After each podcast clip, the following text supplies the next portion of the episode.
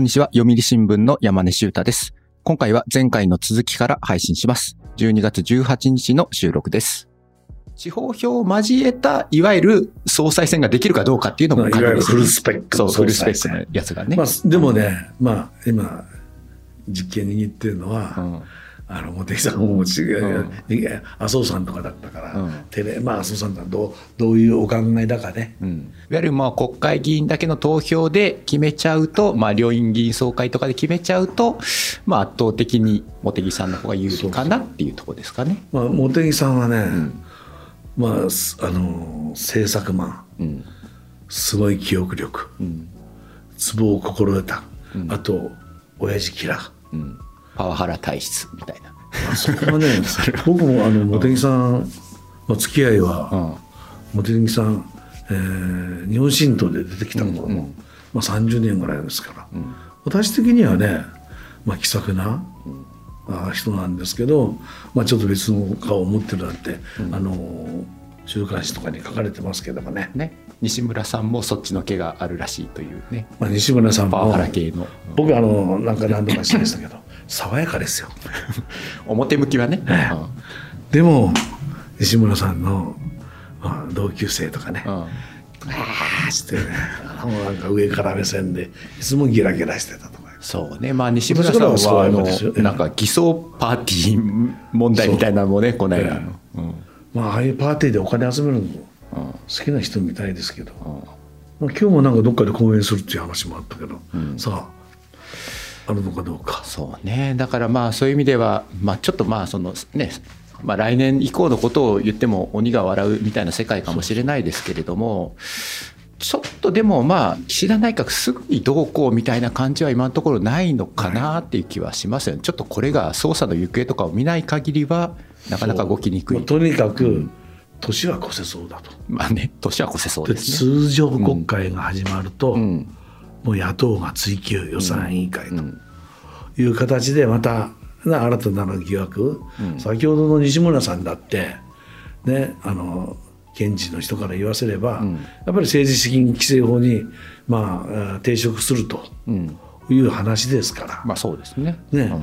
西村さんキックバック100万円っていう話だったんです。けど、まあ額は小さいんですよね。でそれがね、うん。じゃあ別のところで、ん自分のところであのパーティーで、えー架空のあーパーティーやってたっていうところでそれ園浦さんと同じケースですね。そしたらね。そうそうそうそうまあ他にもですねそういうケースを、うんまあ地検特捜部はいろいろと特に実力者に向けて目を光らせているということらしいんですよ。じゃあまあちょっとね話をじゃあちょっとだけ変えますか。えそういえばこれちょっとねあの面白いなってあったんですけどどうぞもあの石川県のね話であのさっき長谷さんの話もしてましたけどもええ。あの長谷さんのこともあの書いてましたよね。あの北国新聞えの。総理が語るでしたっけ、あの11月末で急に連載が終わっちゃいましたけど。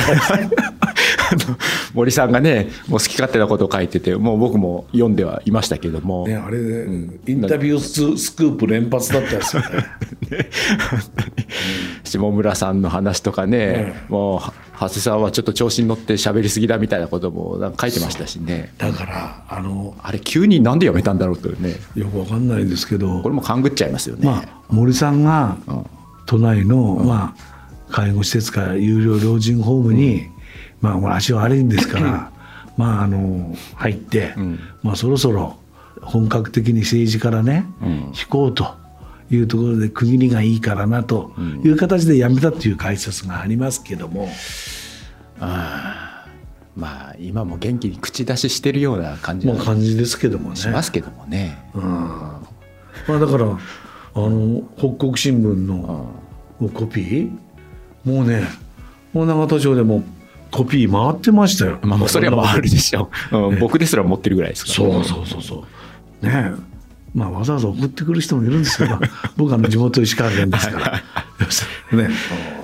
でもその、まあ、このねその裏金問題にもその森さんがね全くもって関係なかったのかっていうと、まあ、これ法律上はねその5年っていう時効があるから、ええ。もう森さんはどうしようもないっていうところはあるかもしれませんがでやっぱりね文春誰が始めたのかっていう。森さんから始まったとか言って。報道はありますよね。うん。言ってますよ。でもねじゃあ森さんが始めたっつってもね、あの頃岡田派閥もみんなやってたの。うんうんうん。だからほらねすぐそういうあの話はよその派閥に伝わりますから、僕ね森さんから始まったっていうのはね、若干もう少しちょっと引いてみた方がいいのかもしれない。今日はあの別の報道ではあの細田さんが始めたっていう報道もついさっきあのネットで見てたら出てきてましたけどもね。かわいそうに細田さんも。もうね亡くなったもう死人に口出しですからね。口出しですまあ細田さんの前のももうね森さんの時代から25年前とか30年前近く前からやってたという証言ありますから、まあねそりゃそうでしょうそれ細田さんにとってはねそのままやねあのあそうだったのかとか言って、だったと思いますよ。まあ私もねその記者のスタートは島根だったんで、ええ。まあ、細田さんが自分で考えて積極的にするようなタイプかなっていう考えると私はなんかそんな感じはしないです。もうあそうなのぐらいな感じで 終わっちゃう感じはしましたけどもね。ね、もうだから90年代は、ねあのパーケンのノルマ、どこもやってて、ね、みんなあノルマ達成でひいひい、で特に若手は、ね、持って行ってもあそれお宅のあのまあ偉い人、実力者、もう買っちゃったからもう買えないな失神だった。もうだんだんだんだんもう経験を積み重ねて、やっとから 買ってもらえるようになったとか。なるほどね、うん。じゃあまあちょっとまあ自民党の話長くなっちゃったんで、ええ。ちょっと一応他の政党の話も若干したいんですけども、その本当はねもうこの事件が起きる前はちょっと公明党あたりの話からしようかなと思ったんですけども、まあ、池田大作さんがね先日亡くなられて、でまあそのまあ、今後公明党がどういうふうになっていくのかっていうのはまあ非常に世間の関心事でもあったと思うんですけどもこの公明党、まあ、その池田さんのねその影響力っていうのは、まあ、最近はねだいぶもうだいぶその低下していたとは言われますけれどもこれどうですか？このね10年間池田さんはまああー週刊誌の記事とかによると認知症が進んで、ねもう出てこれなくなったと、ただねいわゆるカリスマ性、これありましたし、公明党関係者とお話しすると先生は池田さんしかいないとか言って、まあすごい影響力、この人が亡くなったことで、やはり創価学会公明党創あの公明党の支持母体、創価学会の求心力、これはね衰える、もうそもそもね創価学会えー公明党の集票率は、ここしばらくずっと落ちたままだし、そうですよね。あとあの学会員の高齢化も進んで、まあ、だから、まあ、結構あ足元が弱くなってきて、で今後ねこのね池田さんというカリスマの人、この人の退場によってやっぱり公明創価学会の力はそがれてくると、こういうことですよね。それはまあ間違いないだろう間違いない。となるとですよじゃあまあ自民党がまあ公明党とくっついている一番の理由っていうのはいわゆるまあその集票力まあ票じゃないですか。っていうことで最近、えー国民民主党えとこう近づきたそうにしてるっていうのは、ええまあ、いわゆるまあ連合のあの参別組織の方ですかね、はいはいはい。ああっちの方の票いいなって思ってるみたいな。そういったところってあるんですか？まあ、でもね、参別の票とか言って大した票じゃないし、今まあローソンの票なんて、あのね、まあ、大した票じゃないんですよ、だから自民党のいわゆる組織票だって、今かつてと比べるとあの野党も与党も、組織票なんて、まあ、あまり影響力うん。ないですよ。例えば僕が山根さんに「何々党に入れろ」って言って、入れないんですよ。まあね。あね。分かりましたって言っておいて、はいはいはい。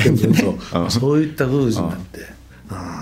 変わりちゃう。ただ、公明票が、総学会票が、まあ、若干こう力をなくしている中で、まあ、減ってると言っても減ってる400万ぐらいあるわけですね。でじゃああの参別の、お票をもらえるなら、電力とかもあるし、そしたら行ってこいですからね、野党国民民主あのとか立憲とかの票、行ってこいでくるんですから、2倍のお効果あるんで。なるほどね、うん。でまあだから今の連合会長吉野さんになってから、もうかなり精力的に、えー切り崩しみたいなことをやってて、でその上で、まあ、国民民主党にも、お声かけしていると。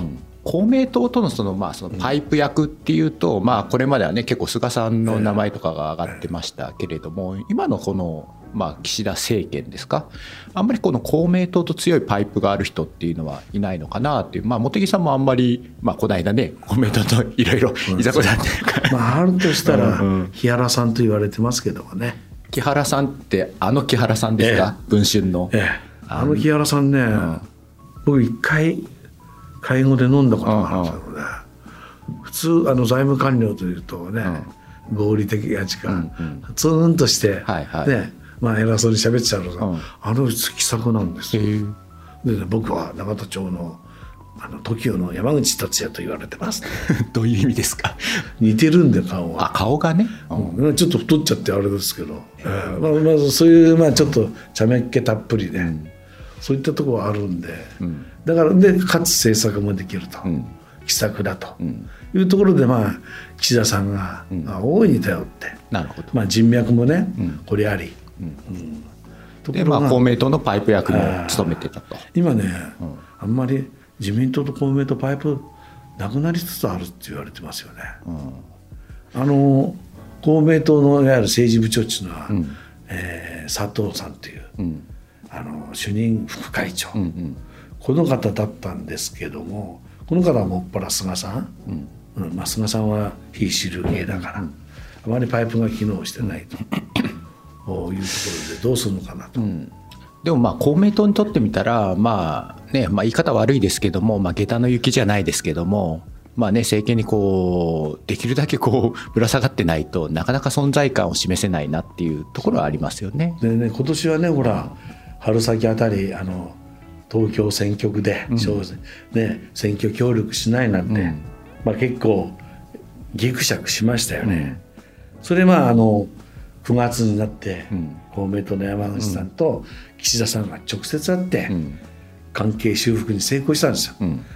まあ、やっぱりほら代表同士で話そうと、まあそこでまあそこは岸田さん頑張ったんですよ。で山口さんも頑張って、一旦まあ修復された矢に見えるんですけど、まあこれ政治と金が出てくると、公明党だって嫌がりますよね。まあそうですよね。まあ何か一言言う必要はどうしても出てきますよね。まあ一言言ってますよね。まあまあね。あの記者会見とかね。うんでもまあ公明党が例えば今のねその野党と一緒に何か協力するかっていうとまあなかなか。ないんですよ。まあね大昔の話またするとまあ昔ね11ラインとかあって小沢一郎とかね、それは昔ね。ありましたけども、まあ、せいぜいがだからあの国民新党なら取り込めるかなと、ところが国民新党、ね、補正予算には賛成したんですけど、うん。この間の内閣不信任案には、そうそう。ね、あそうそうえーそれも賛成したんですよ。要するに内閣不信任案。そうそうそう。そうそう。だから与党に対して敵対行動をとそうそうそう。それでトリガー条項がね。またね、うん。玉木さんは、トリガー条項がちゃんとならない場合は私ね責任を取ると。問われる覚悟はできてると、こう述べて、あのケツまくっちゃったんですよ。このままいくとトリガー条項はできなくてじゃあその時どうすんだっつって、うんこの間出て行った人がそういえば一人いましたよね。そう。一人で何人か、うん。前原さん、うん。本当に。出て行っちゃったんですよ。ただねあの前原さんをよく知るうん。政治家の一人は、前原さんもね、まあ、ついてないと。本来なら。本当に持ってないですよね。本来ならここで玉木さんに取って代わるという選択肢はあったんですけど、いや、ね、持ってないんだけどでもついてないと。うん。で本人ね意外とサバサバしてるんです。そうですか？もう前原さんこれで4回目の離党なんですけど、まあ、本人まあいうところの1回目の日本新党出た時の心境、サバサバ。でも希望の党で民主党ね、民進党ですけどね当時はねぶっ壊してね、あの人は本当になんかこで前原さんはじゃあ維新と連携していくというう方向性があるんですが、ん。もうしっかりとしたね維新との腹合わせはまだまだという感じですよね。な感じはしますね。例えばその京都市長選あたりがまあ一つあのねあのチェックポイントになるのかなって思いますけども、まあ前原さん側の方からまあ維新に近づいているっていう構図ですよね今のところは。新しいまあ新党というか、政治団体、あ新党あもう新党になったんだ。名前があのワイン州みたいな名前でしたよね。もう名前忘れちゃいましたこのこの問題で前原さんのことをもうすっかり忘れて。無償が、うん、ああそんなそんな名前だった。まあこれ維新の政策ですからね。はいはい、非常に維新をお意識した、うん、あそういう旗の上げ方なんですよね。うん、でもまあ会見ではあのねワイン州じゃありませんって言ってましたけど、ね、まあいろいろと。考えていることがあるらしいですけどもね、うん。えー、いろいろと考慮みたいなこと、うん、まあやりたいことはあまり、まあ、国民新党とのそんなに差はないですけれども、うん、ただ与党に行くんじゃなくて野党、うん、共産党を除く野党連携というのを、まあ、旗印に、えー、掲げていると。そうですね、まあ、その前原さんのずっと言っているのがこの自民党に代わるえーまあ、その対抗軸みたいなねことはずっと言ってます、ね、まあ、前原さん、はい、ねこれで。非共産の連合体っていうんですか、4人ぐらい国民新党から、はい、あ国民民主党から出たんですけど、うん、まあ、これはずこの人たちは与党入りを拒否する人たちだったですよね、うん、距離を置くというか、でこの人たちが抜けたことで、うん、あの国民民主党の与党入りを逆に後押しするんじゃないかと。ですかね。もうそれはね あの自民党内にも期待感がある、うん、ただまあ連合とかね、うん、あの参別とか、うん、まあ建前上ちょっとね、組織が収まらないからってやめてくれみたいな感じですけど、まあ、自民党からすればウェルカム OK と、ねということですよね。ですかね。でまあそのじゃあ野党の話もしないといけないですけども、え。まあ、この立憲。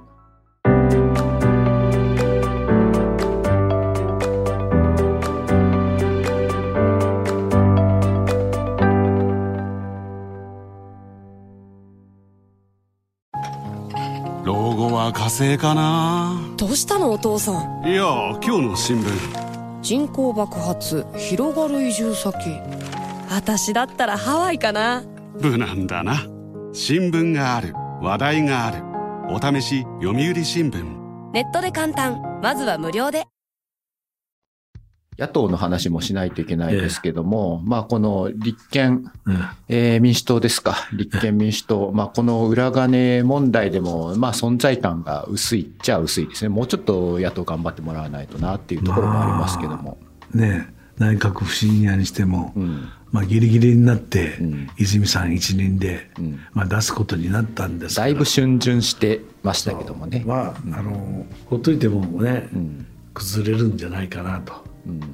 いうね勝負は通常国会だと、今あやると。東京地検が動きづらくなるんじゃないかとかね、まあいろいろそういう説明があったように聞きますけどもね、うん、ただねなんかこれもちょっと遅かったのかなほら党内のね、うん、ヒアリングやったりしてやってますよね、うん、ただまあ今回はそのスタート地点で、うん、共産党の赤型の記事ですから、まあ、ちょっとそこら辺がねスタートダッシュあ切れてないというか、えー、あとその、まあ、立憲民主党のその議員さんたちはそういったまあその実際本当にクリーンなのかっていう政治資金収支報告書上クリーンなのかというそこら辺のこの疑問というかいわゆるまあブーメランみたいなのがこう返ってくると、まあ、それはそれでダメージになっちゃうよねまあ、でもねこれはね安住さんの話とかで、うん、要するに事務的ミスな不記載なんですよ、うん、基本ね、うん、そんなにね、お金ももしあるとしたら、まああの指示労組との関係とかでしょうけど、まあ最近まああのお金ないですからね。まあね。じゃあなおさらね頑張り時じゃないですか。その、まあ、ホップステップジャンプで5年後なんて言ってる場合じゃないんじゃないですか、まあ、だから、うん、今一つ言えるのは泉さんのメッセージ力不足、うん、ね、これがやっぱり一番のまあ、あ良くないマイナス面だと、だからここに来てね泉さんもメッセージ力強めてますけれども、まあ、そこら辺を、まあ、あー指摘する人。で、えーやれね。やっぱりこう蓮舫待望論であるとか、ね、また枝の待望論とか、そういうのがふつふつと。でね。泉さんあの次の選挙で150取れなかったら、ん。衆議院で、これやめるみたいなことこう言ってますから、もし100 150取れなかったらどうするんだと。ただちょっと今立憲に少し風吹いてますからね、そうですね。まあ、そこら辺がどうなるかなっていうところがあるんですけど、まあ、結局そのいわゆるまあ摘出でしかまあこう風が出てこないっていうのは辛いですよね。だからあのちょっと前はね、ん。まあどんな政治とかね、うん。これ枝野さん小沢一郎さんは生活が第一とか、うん。そういうあの、えースローガンっていうか看板の言葉があったんですけど、あれ泉さん何だったのかなっていう、うん。そこら辺からあの国民の心にどうしたらメッセージが届くというところから始めた方がいいのかなと。なるほどね。まあ、やってると思いますよ。まあね。えでもそうやって考えるともう与党も野党もメッセージ力不足というかこのメッセージを伝えれる政治家がいないというか。えそれはねやっぱり昔と違うんじゃないんですか。ねえただまあ今回近々のあれで自民党はマイナスのメッセージを発しちゃってでもやっぱその政治家家っていうのは要するに言葉が武器なわけじゃないですか。このメッセージを伝えられない政治家って一体政治家としてのその資質が問われるなって思っちゃうんですけどね。それはね、今日ね朝方田中修正さんという、ねもう引退したあ政治家の本を読んでたんですはい。ね、昔今から、えー50年ぐらい前、自民党解体論なんていう、自民党にてそういう本出したりする、やっぱり政治家は、まあ、言葉が大切だと、彼ね比喩、これでちゃんとお説明して、えー国民に届くようなメッセージを発しないといけないと。まあ正確にはそういうことを書いてなかったけど、まあ、僕はあの昔担当してたんですけど、まあ、本当に政治家は言葉が命だというのを言ってましたけど今こそ自民党にしろ、ねえー立憲に野党にしろ、えーそれよりも、えーちゃんと踏まえて、聞く力なんてもうなんか新しい資本主義なんか。なんかね昔ありましたねそんな言葉あっがね。たんですよ、そう。だからあの岸田さんもねバージョンアップしてやんないと、ここは。ひとまずと、まあ、ちょっとあのエールを送っちゃってますけどね。でもまあやっぱまあそういうねメッセージ性。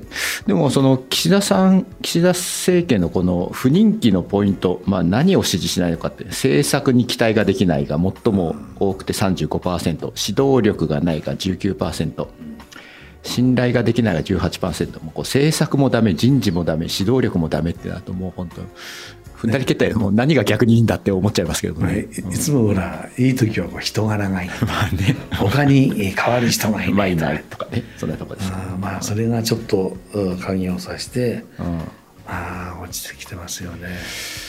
うん、だからまあそういったねもうメッセージ力のある政治家が出てきて、まあ、きちんとねその導いていくと、まあ、そういった政治家が今年もいなかったというそう。結論ですかね。じゃあ岸田さんどこまで持つかと、うん。まあ、よく言われてるのはだから3月の末の予算成立を花道論、うん。予算成立花道論、あるいは今日の読売新聞に今後の外交日程に書いてありましたとか、4月だったか5月に訪米すると、それをバイデンさんと会談でしたっけね、ええ。確かね。でそれをお花道にえー大臣と、ういうところでもいいですか、ええ。あのちょっと一言言いたいんですけども、そのね、バイデン大統領との会談を花道に退くと、えいわゆるもうレームダックになった首相がアメリカの大統領と会ってじゃあアメリカの大統領もそんなに本気で話そうかなって思いますか？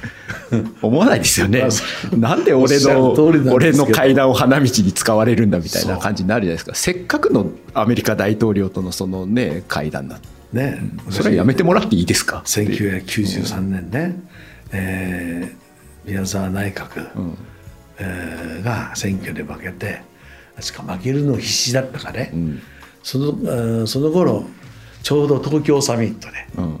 あのあれなんですかあのアメリカの大統領のはいはい。夫婦で政治家奥さん国務国務大臣あ国務。あクリントンですか？あ失礼クリントン。パパブッシュの後ですねそしたらね。クリントンさんは、はいはい。まあ、宮沢さんとも会談したんですよ、はいはい。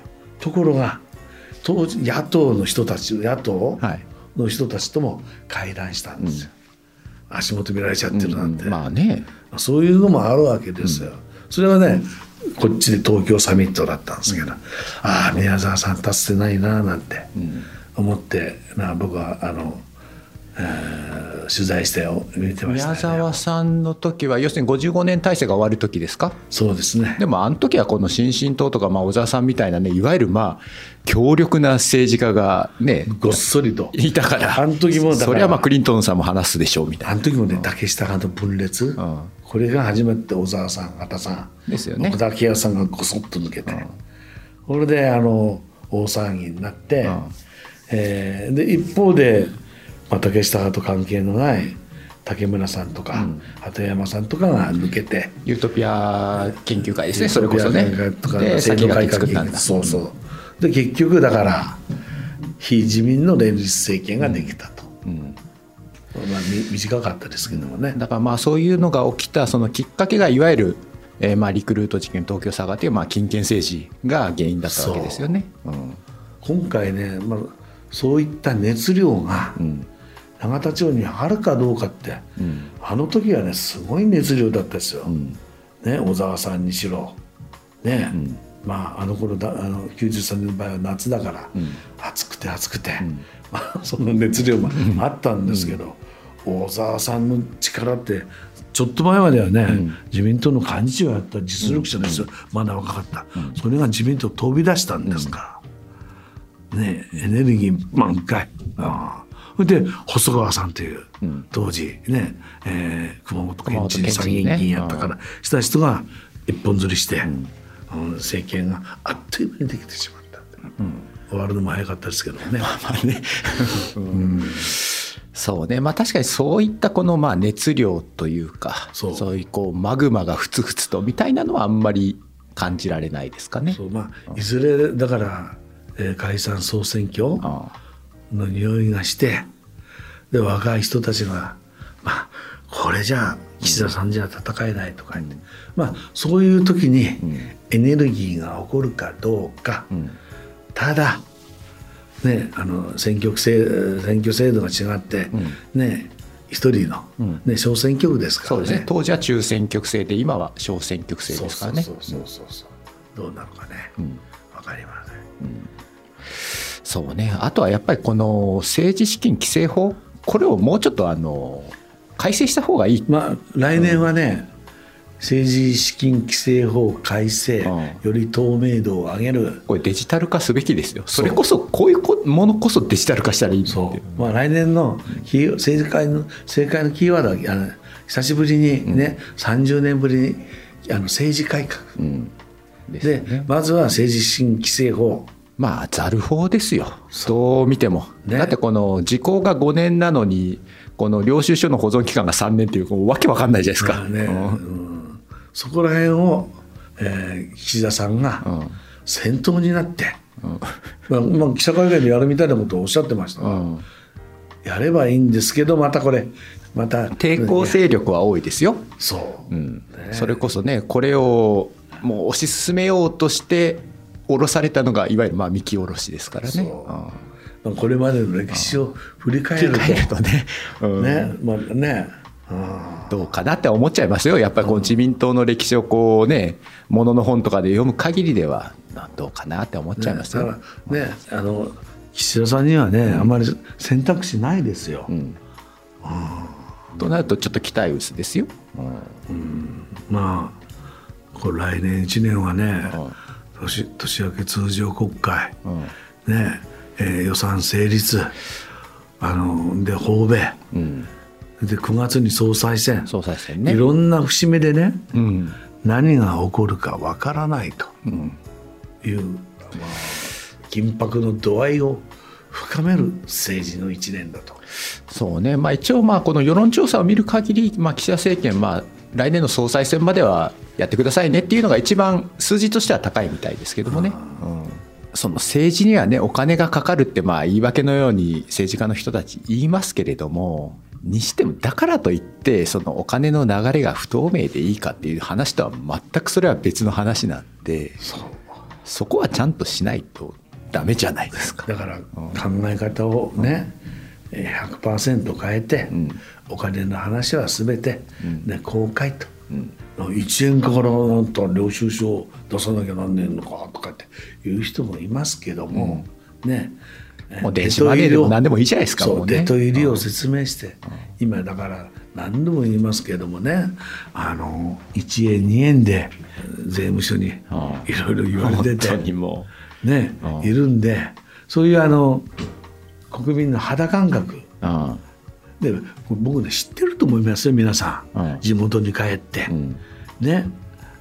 あの先生、俺は1円2円なんだとか言って、まあ、そういう、まあ、この年末年始地元に帰って、そういう声を聞くんだと思います。それを、まあ、政治家たるもの、ね、ちゃんと受け入れ、年明けからの政治改革への動きをねえー、しっかり、えー、すべきだし、まあ何度も言うけども岸田さんはそれを旗印に掲げて奔走するしか財布上あれはないと思いますよ。うん。財布上。財布上できるかな、起死回生？起死回生のね、うん、あでもまあその起死回生の一発をねもう岸田さんまあ開き直ることですよ、そうもう開き直ってやるしかないですよもう。そう、ただねやっぱりやってもね、うん、あの政治改革やるやるとか言ってやってもできなかった退陣した宮沢、うん。えー、内閣宮沢首相の例もありますからね。そうですね、うん、まあそういう歴史ですか。自民党の歴史をこうやって振り返ってみるとね。改めてね、まあ、自民党のこの30年40年の、うん、まあ、古くは田中角栄さんの頃から、うん、そうですよ、まあ、振り返ってね、まああの新書とかでね、うん、本ありますから、うんうん、それで勉強するのも政治好きの人たちには、ね、そうそう。そうそう。まあなんかね新書で一冊ぐらいまとまってねこの歴史みたいなね岩波とか出てありますよねああいうの見るとこうそう。分かりますよね。歴史は繰り返すと、うん、そういうことですよね、うん、で今ね、まあ、我々が歴史は繰り返すでまとめちゃあんまりよくないんでしょうけど、ね、今ねやっぱ政治へのね、関心テレビ局の数字、上がってるんですよ。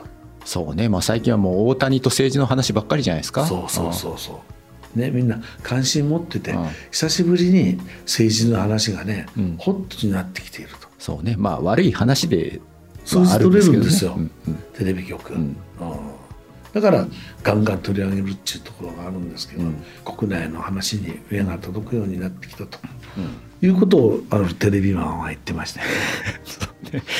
まあろくでもない話ですけど、うん、まあちょっとあれですけども、まああの国内の政治にねみんな関心を持っていただければと。まあ、そうですね、まあ、特にその、まあ、こういった怒りをね持っている人たちは例えば選挙に行くとか、まあ、そうやってこの意思表示をするしか、まあ、我々国民にはもうできないわけですからね。そう、うん、やっぱり何が変わったかというと、まあ、地殻変動が起きて、やっぱり怒るようになってきたと、いうことですよ。うん、もう怒れとそうことですか？ね、あ私ね、はい今年は何の年でしたかって。はいはいはい。今年の漢字じゃないですけど、清水寺？はいはい。あれね。あれは全、もうちょっとね、肩透かしだと思うんですよ。ああ、でもまあ、その、投票のタイミングがちょうどいろんな問題が起きてたんでしょうね。僕はね、うん、崩れる。崩壊のね。うん、ね。まあ、今回、ただもうずっと崩壊してるような気はしないでもないですけどね。ジャニーズ、うん、あジャニーズね。あるいは宝塚。あ宝塚もあります、ね、そして年末に来て、うん、えー、安倍一強体制をやってた安倍が。皆さん崩れ崩壊、これまでね圧倒的な力を起こってきたものが崩れて、底が抜けたと、今年は崩壊の方、あるいはね怒り、そうね。その怒りか、どっちかが今年の言葉だと、私あの税よりかこっちではない。か まあまあ確かにね。まあそれはそうかもしれないですけどもね。まあよっぽどもうすごい瞬間風速だったんでしょうね。その投票期間の時のね、この税金の話題がね。うんまあそれはまあ分からんでもないですけど、まあ確かにまあそこが抜けた感じはありますか、今年はね。うん、まあジャニーズ問題もそうでしたけども。あれもね大変だったですよね。でもさこの日本のこの本当にそこが抜けているような感じもしててこれはちょっと恐ろしいなっていう気はするんですよ。それこそもう我々生活者目線で言うとこの物価も上がって食費も上がってもう本当大変ですよ正直なこと言うと生活もね。安い国になりうん。ね。海外旅行も行けない。行けない、留留学行けない、ん。特にアメリカなんて行けないですよ今、ね、逆にアメリカから来る人は安い安いって言ってるんですけど、本当になんかうん十年前に戻っちゃったうんという感じですよね。そうね。例えばまあなんかこう将来に希望があるのかと言われるとそんなになんか日本の将来に明るい未来が待っているという絵は描けないですよ正直。まあ失われた30年と言われててね、まあ、でもね来年をあのきっかけとしてうん。再浮上に向けたうん。何かできないんですかね。今回。何か。今回の、うん。なんだから永田町もこれ反省しね、うん。新しいことをやりだすと。物価高の背景に一番あるのはほらやっぱずっとした低金利ゼロ金利だったでしょ？まあねこれも少し、しまあちょっと変わりそうな感じだし、今切り替えの年じゃないですか、うん。ね、私らは若い頃もう5%とかだってそう金利。うんうん、貯金しても定期預金にしても。まあね。それ大昔の話ですそれいつの間にかねただになっちゃって、まあ、だから、まあ、大きなビジョン、まあ、ずっと政治は言われてるけど大きなビジョンとか理念とか、うん。それをもとにん。国の在り方を考えなさいって、ん。まあ、ずっと言われてきてんですよ失われた3年、ただ今こそしっかりと考えてもらいたいと、おお願いししたいですね。まあお願いはしたいですけどね。なんかそれをできそうな人の顔が思い浮かばないのが、まあ、今の政治ですか。暗い感じで一年が終わってしまいましたけども、ね。まあでも でも希望持ちたいですよね。希望はもう持ちたいですけどもね。本日もお聞きいただきありがとうございました。番組のフォロー高評価もよろしくお願いいたします。それではまた次回の配信でお会いします。お相手は読売新聞の山根修太でした